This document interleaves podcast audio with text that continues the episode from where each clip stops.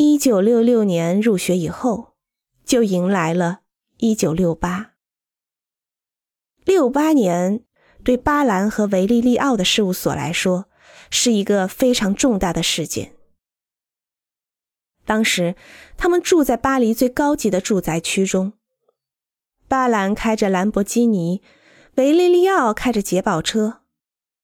维利利奥很快扔掉了捷豹车，全身心的。投入到一九六八年的五月革命中去了。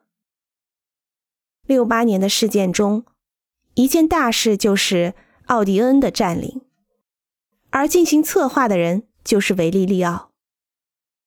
维利利奥曾经当过军人，具有战略上的本领。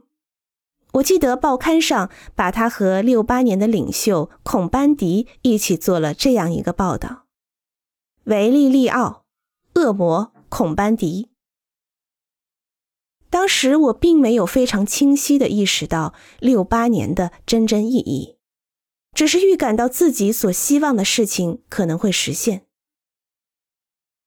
本来在巴兰和维利利奥的手下进行实际工作，就是和革命前的美术学院的教育体系完全相反的生活方式。对我来说，在某种意义上。只是在时间上碰巧赶上了六八年。